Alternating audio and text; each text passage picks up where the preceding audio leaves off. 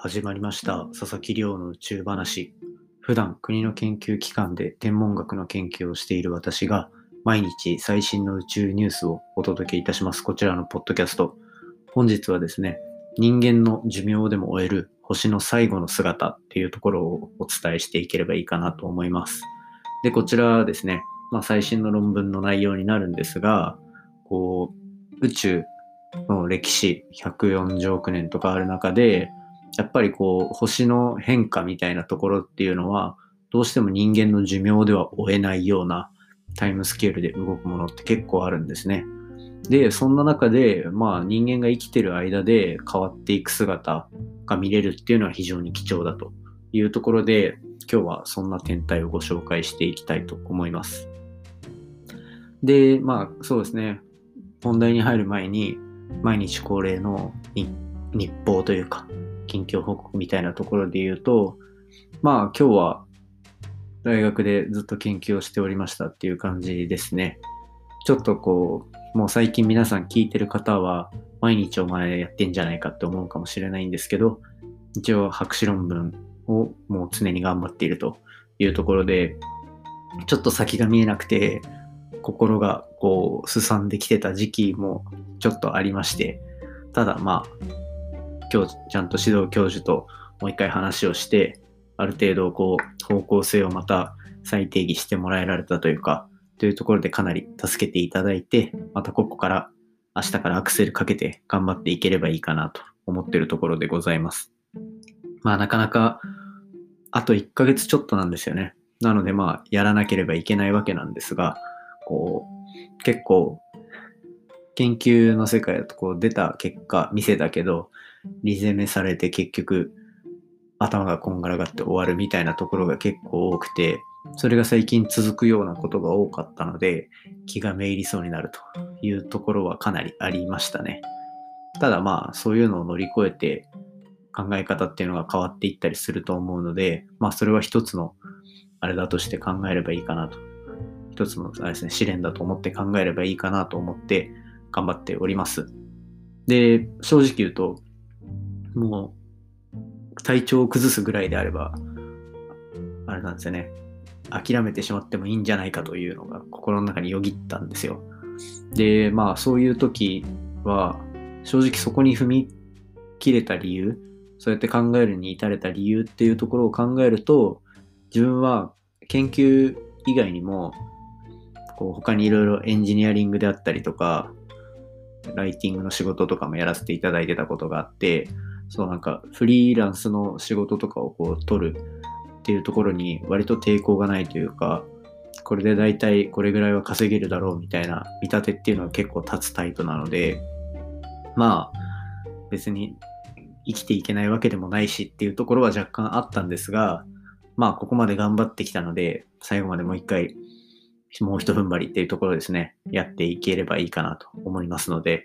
引き続きよろしくお願いします。少しちょっと弱音を吐いてみました。で、まあそんな感じで研究の傍らそういう、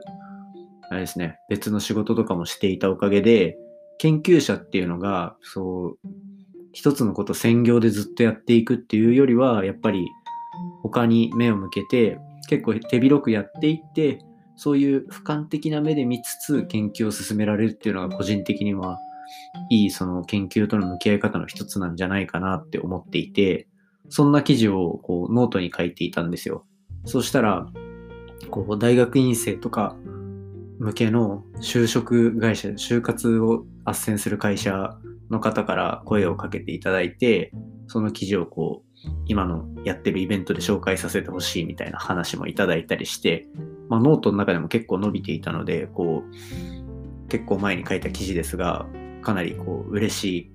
あれだなと思って、えっと、まあ、こう、ちょっと気持ちが救われる気も気分でしたね。ちょっと嬉しい報告もありつつ、まあ、明日からまた頑張っていこうというところでやっております。ではですね、早速今日の本題も入っていきたいと思います。今日は最初にお伝えした通り、人間の寿命でも終える星の最後の姿の変化っていうところを紹介していきたいと思います。で、最近結構星の星の中でも太陽に似てる星だったりとか、実際に太陽の話っていうところを多めに扱ってきたと思うんですね。で、なので、今回はちょっとだけそこからずれて、それよりももっと、あの、最後の方、進化の最後の方でもう死んでる、またはちょっと死に、死にかけみたいな最後の姿っていうところで、惑星上星雲ってものを説明していきたいと思います。惑星上星雲。これなんかあんまり聞き馴染みないと思うんですよね。自分も研究を始めてからようやく知ったみたいなところがあって、何回かこちらのポッドキャストでも紹介してるとは思いますが、星が進化していった時の最後の姿の一つなんですね。星が進化していった最後の姿、皆さん覚えてますでしょうか？最後の姿は、正直、えっ、ー、と、あれですね、途中の星の重さとかによって変わっていて、めちゃめちゃ重い星だとブラックホールになると。で、それよりもちょっと重くない星だと中性子星と呼ばれる半径10キロぐらいの直径か。直径10キロぐらいのと星になるんですね。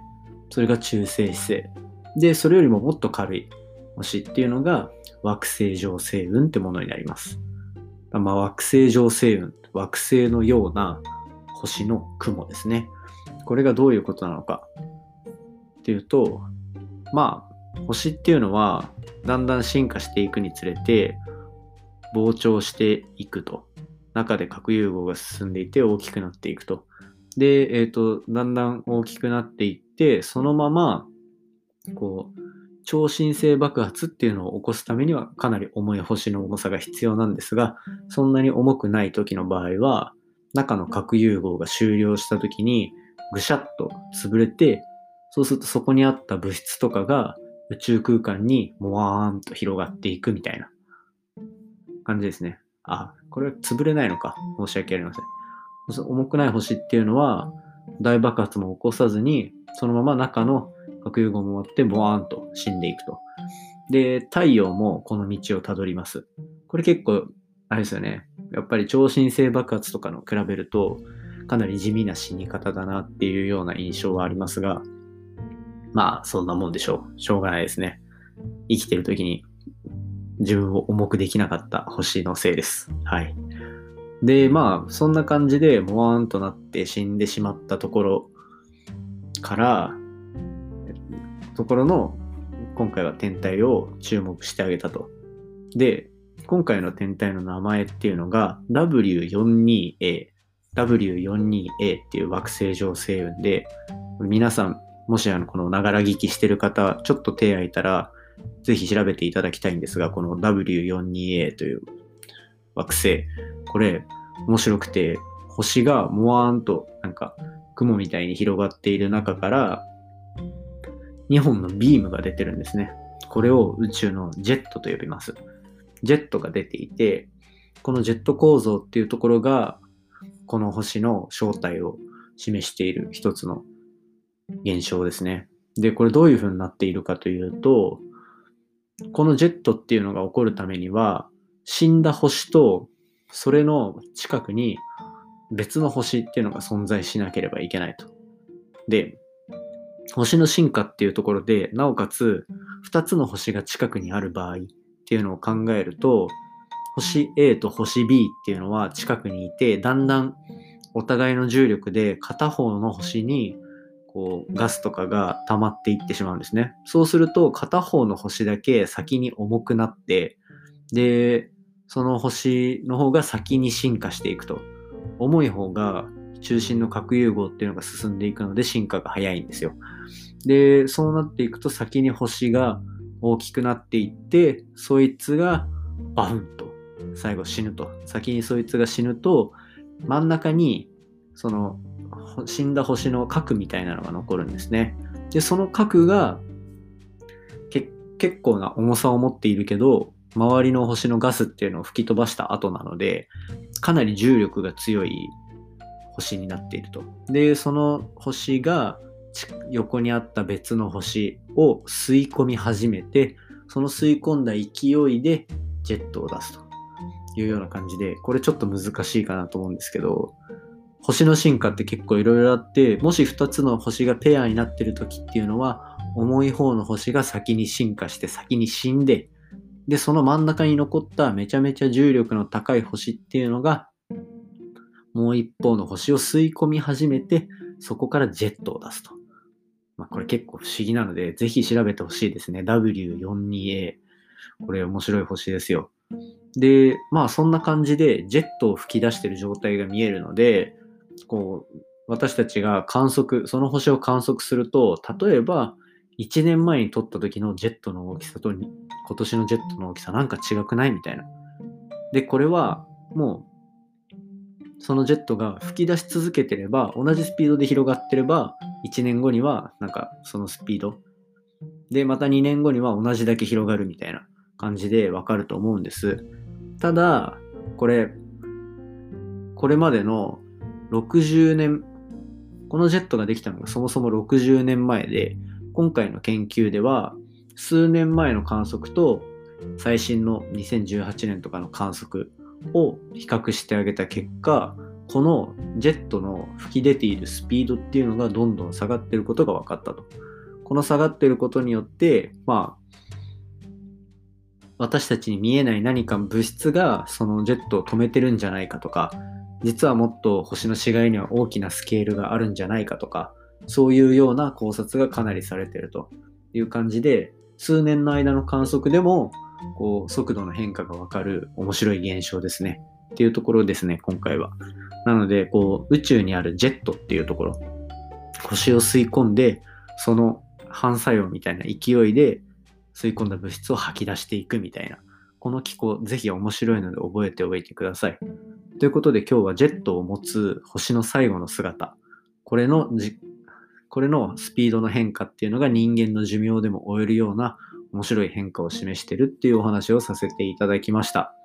今回の話もですね、面白いなと思ったらぜひお手元のポッドキャストアプリでフォロー、サブスクライブよろしくお願いいたします。でですね、えっと、番組の感想や宇宙に関する質問も Twitter で募集しております。ハッシュタグ宇宙話、宇宙が漢字で話がひらがなになっておりますので、ぜひ皆さん、ハッシュタグをつけて、じゃんじゃんつぶやいていただけると嬉しいです。こちらの番組でも引き続き紹介していきたいと思いますので、ぜひよろしくお願いいたします。それでは皆さん、明日も、明日は金曜日、1週間の最後ですが、しっかり頑張っていきましょう。それではまたお会いしましょう。さようなら。